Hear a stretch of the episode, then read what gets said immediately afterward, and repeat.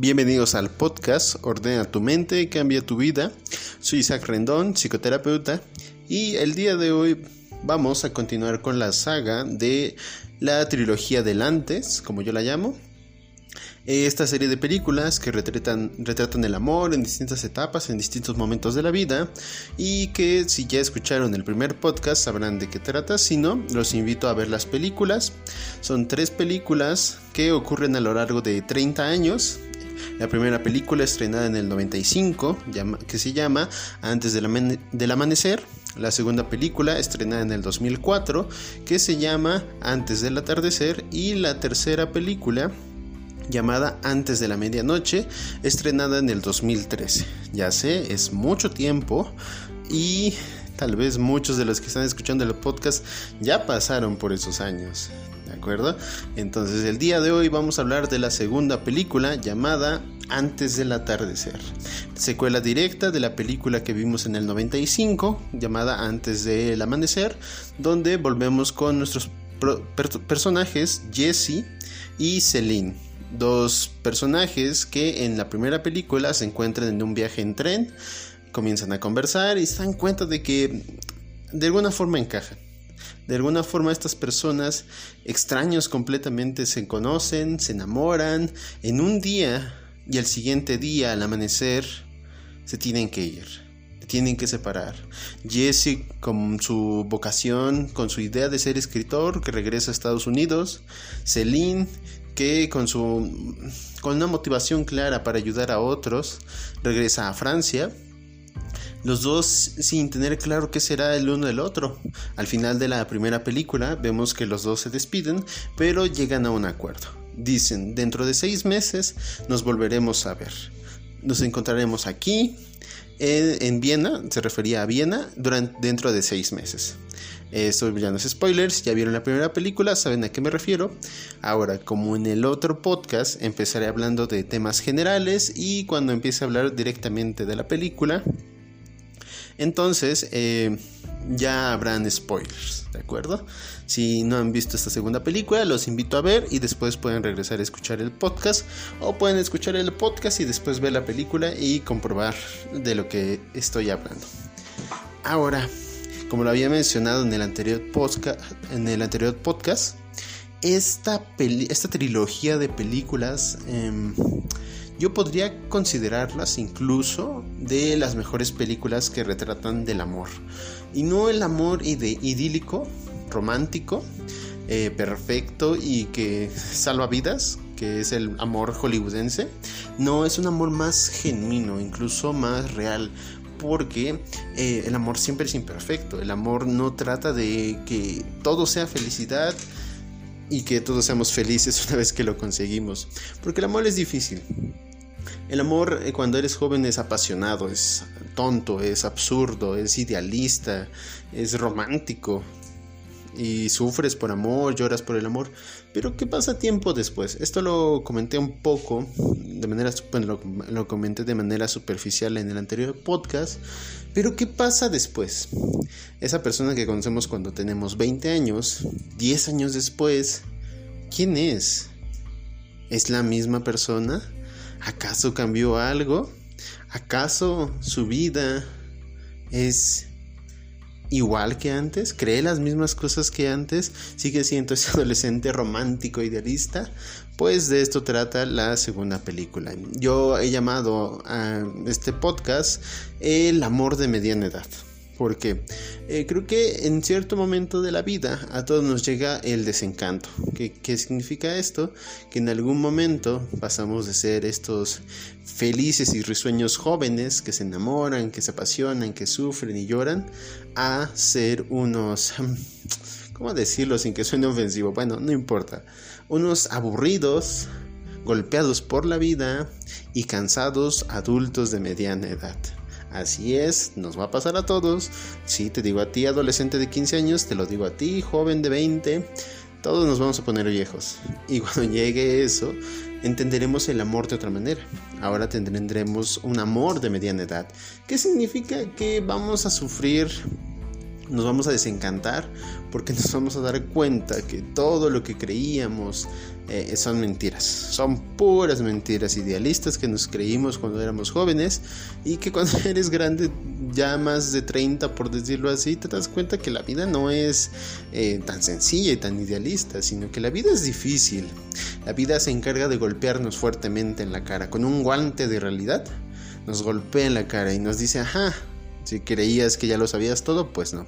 Y nos encantamos porque nos damos cuenta que las mentiras románticas que nos creíamos, pues no son tal como lo creíamos, sino que nos damos cuenta que ahora y que el amor como lo habíamos visto eh, era, era una mentira, no del todo, pero al menos ya nos decepcionamos del amor bastante. Ya sufrimos, ya fracasamos en varias relaciones, decidimos estar solos, decidimos volvernos eh, el loco o la loca de los gatos, nos resignamos a no conseguir pareja, todo eso. Por eso es el amor de mediana edad. Ahora, ¿por qué pasa esto? El amor, como lo decía em, en el podcast pasado, no es un monolito, no es como la piedra filosofal, no es algo mágico que debemos alcanzar y tampoco es perfecto, no es como lo soñábamos.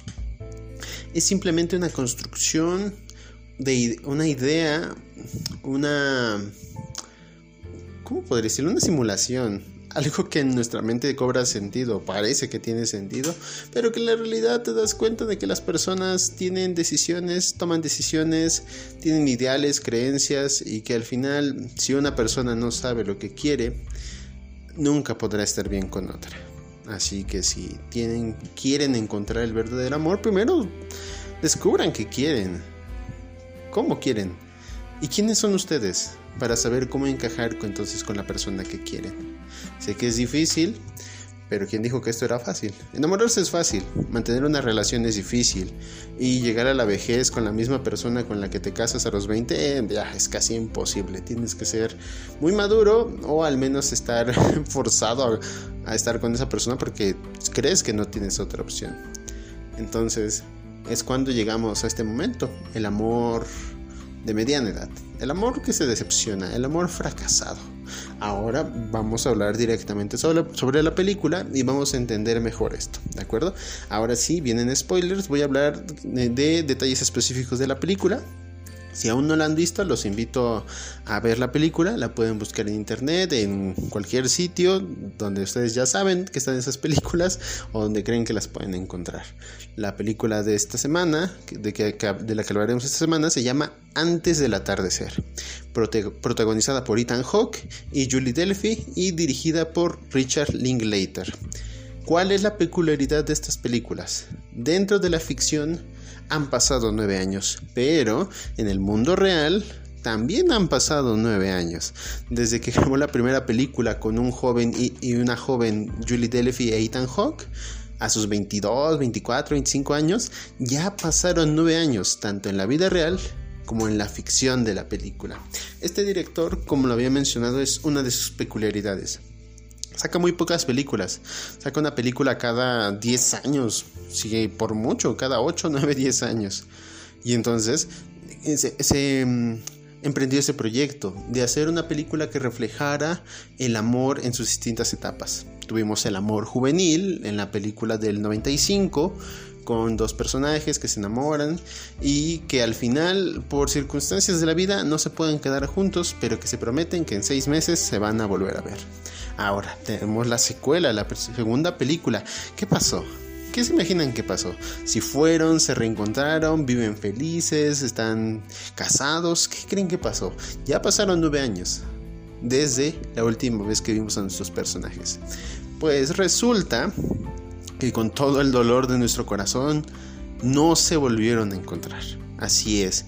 Eh, el chico, Jesse, que se volvió escritor, y Celine, que se volvió una activista ecologista. Nueve años pasaron desde ese entonces, desde que hablaron sobre temas de la vida, del amor, del romance, el arte. Pasaron nueve años. Ya sus, en sus 30, 35, eh, Jesse se vuelve escritor.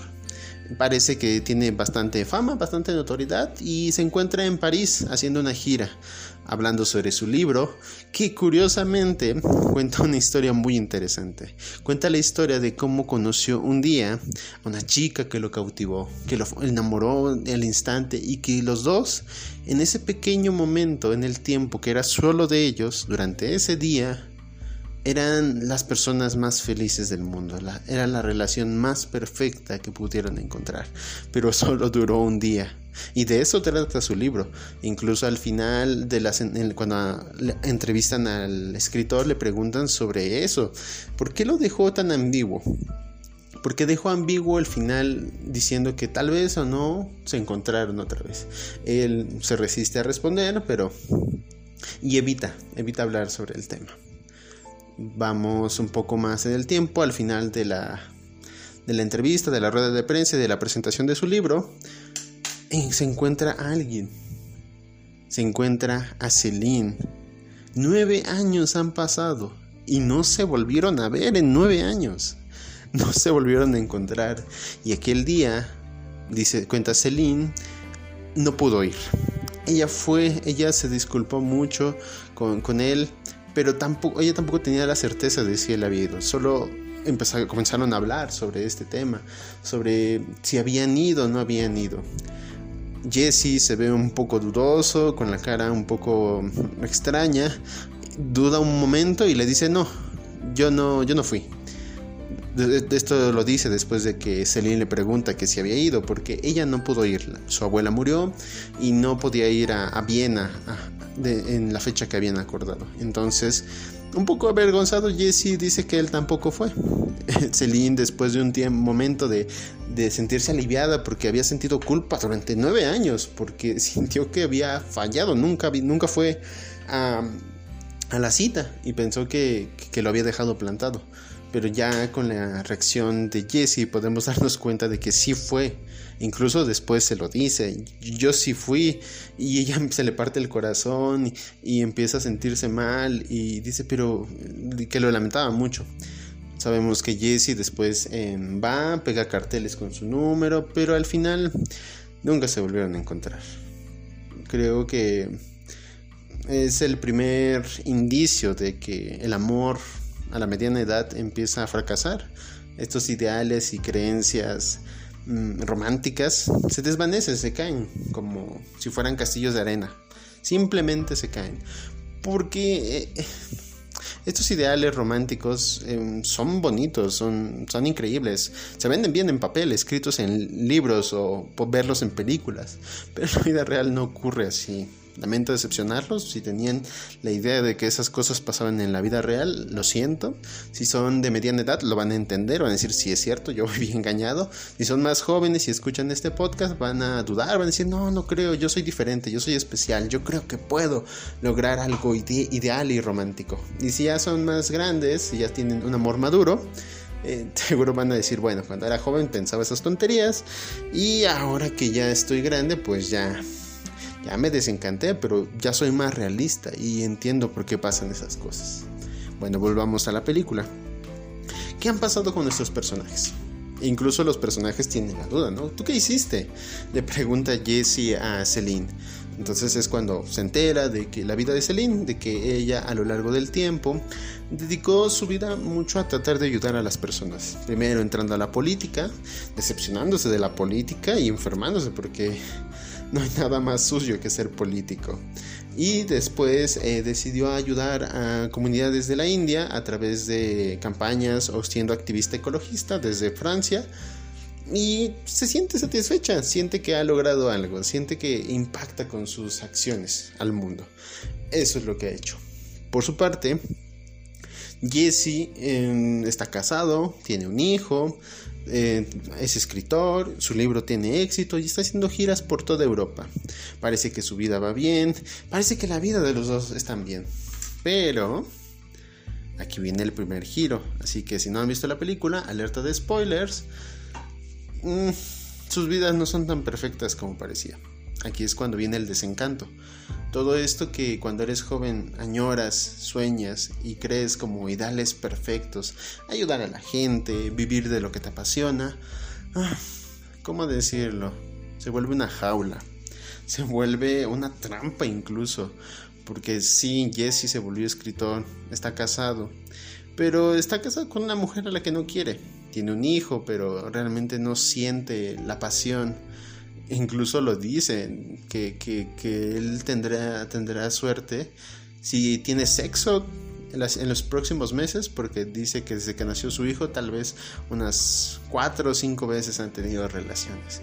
Está decepcionado de su matrimonio, no le gusta su matrimonio, sintió que era pues la única opción que tenía. Después de la decepción de no ver a Celine en Viena como lo habían prometido, em, se desencantó del amor y ya no creyó en él. Vio el amor más como un fin práctico como conseguir una pareja, estar con ella, casarse y bueno, hacer todo, todo ese recorrido. Pero no ama a su esposa, quiere a su hijo, pero no está conforme con su vida. Por su parte, Celine nunca pudo concretar una relación bien tuvo muchas relaciones con muchas personas, pero siempre se decepcionó, siempre se sintió vacía o insatisfecha con sus relaciones. llega al punto en la película en el que pasa, paseando por, por París, en, en un barco, en el río, caminando por las calles, empiezan a... perdón. Empiezan a sacar toda esta furia, esta frustración, haciendo ver que, seguían sintiendo algo el uno por el otro.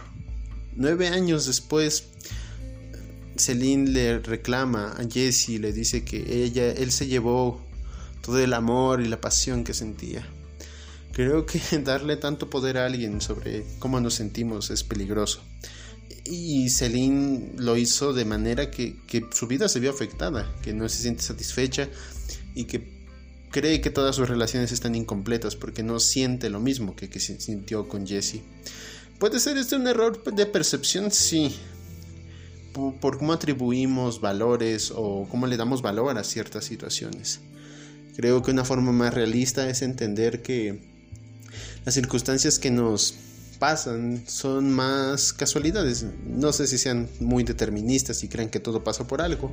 Yo al menos soy más de creer que las circunstancias y cómo las manejamos es lo importante, no tanto que si fue o no fue lo correcto, si estás destinado a hacer algo.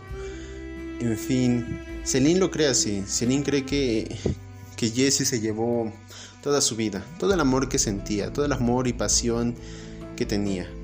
Al final, después de una charla intensa, revelando sus sentimientos pero no de forma explícita, mm, Jesse insiste, que quiere, quiere ver dónde vive Celine.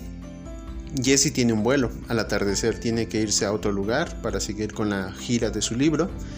Em, cada vez que Celine le dice que ya tiene que irse, que tome su vuelo, eh, Jesse se resiste y, y, quiere pasar un poco más, un momento más con Celine, al punto en el que le pide a su chofer que los lleve a la casa de Celine Celine le dice que ya tiene que irse, Jessie se resiste, incluso la convence de ir a, de ir a su casa. Su, eh, Celine tiene un novio que es fotógrafo, pero casi no está, sale de viaje constantemente. Entonces, los dos se ven en una situación complicada. No, no es explícito y creo que esto es lo que me gusta más de estas películas entiendes más de lo que pasa a través de lo que dicen, no tanto de lo que hacen, pero lo que dicen no es explícito, no dicen me siento triste por eso, sino que lo puedes ver a través de sus expresiones y con el poco texto, por decirlo así, que, que, dan los, los personajes. Al final, Jesse y Celine, Jesse y Celine se suben al departamento de Celine. Por primera vez no hay ruido, o sea, toda la película ha tratado de ellos hablando, revelando sus sentimientos por el otro y quejándose de lo mal que los ha tratado el amor de mediana edad, del amor desencantado, de lo, de mucho que han sufrido. Pero en este momento, al fin, hay silencio. Ellos dos caminan el uno al otro, subiendo unas escaleras hasta el departamento de Celine y sientes que algo no va bien o que algo va a pasar. Es como esta anticipación. No sé si alguna vez lo han sentido, antes de estar, de estar con alguien o antes de besar a alguien o cuando haya esta atracción que es implícita, se siente, se siente esta tensión como si fuera a pasar algo, como si fueras a besar a alguien, como si fueras a hacer algo muy emocionante. Se siente igual. Los personajes están un poco confundidos. Eh, es obvio que sienten algo muy intenso el uno por el otro. Jesse al punto de escribir un libro sobre, sobre Celine y contar cómo a pesar del tiempo él la sigue amando, la sigue extrañando y la sigue deseando. Entonces al subir, Jesse le pide a Celine, porque sabe que ella eh, toca, toca la guitarra, que le cante una canción. Entonces, Celine avergonzada, un poco forzada porque tampoco quería hacer eso, decide tomar su guitarra y cantarle una canción. Pero no es cualquier canción, es un vals que no dice de forma clara, pero es acerca de Jesse la canción habla sobre él y sobre los sentimientos que tiene por él. Entonces el ambiente se empieza a poner interesante. Celine empieza a bailar, pone música después de terminar de tocar la canción, baila cerca de Jesse y le dice, oye, creo que vas a perder tu vuelo. Y Jessie la mira fijamente, se lanza en una mirada, no sé, no sé cómo interpretarla, sería coqueta, sería mm, intensa, no sé cómo describirla, pero puede imaginar esta mirada que dice que sienten atracción y sienten algo el uno por el otro. Entonces Jessie devuelve la mirada y le dice, ya sé.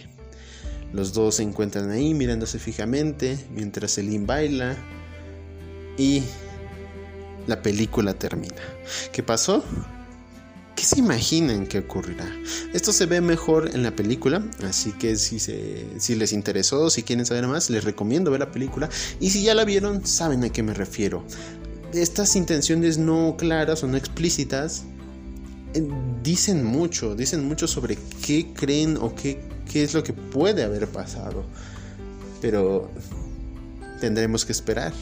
Bueno, si hubiéramos visto esta película en su estreno original, tendríamos que haber esperado 10 años.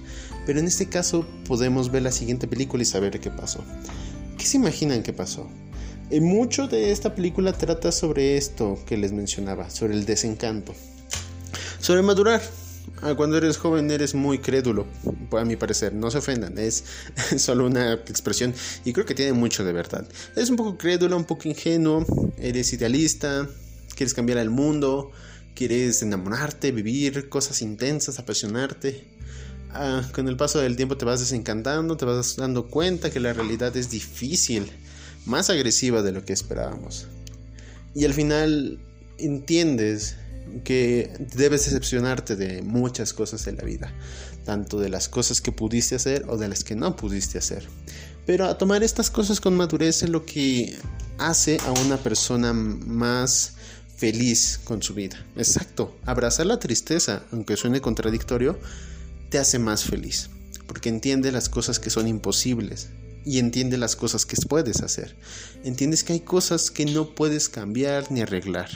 Aceptas esa pérdida, porque no eres perfecto, no lo puedes hacer todo. Hay cosas que te van a salir bien y hay cosas que no te van a salir bien tus planes van a funcionar y hay otros que no lo van a hacer. Vas a ser feliz con una persona o tal vez no lo seas o tal vez solo lo seas por unos años. Al final, la vida no es perfecta. Nuestro idealismo juvenil se desvanece dando pie a la madurez, a la sabiduría, al conocimiento, que al final tendremos que aprender estas lecciones de manera difícil, a veces como un golpe duro en la cara, otras veces aprendiendo de alguien más, con ayuda de otras personas, pero tendremos que entender que no es nuestra culpa, que es parte del proceso de madurar, abandonar algunas ideas, aprender y adoptar nuevas ideas y así poder encontrar un balance en nuestras vidas, tanto conociendo los límites de lo que podemos conseguir o lo que podemos hacer y entendiendo que si no conseguimos algo no tiene nada que ver con nuestra buena o mala suerte. Simplemente no ocurre. ¿De acuerdo? Denle una, si pueden, denle una checada a esa película, vuelvan a verla. Yo creo que van a encontrar muchas cosas ahí escondidas.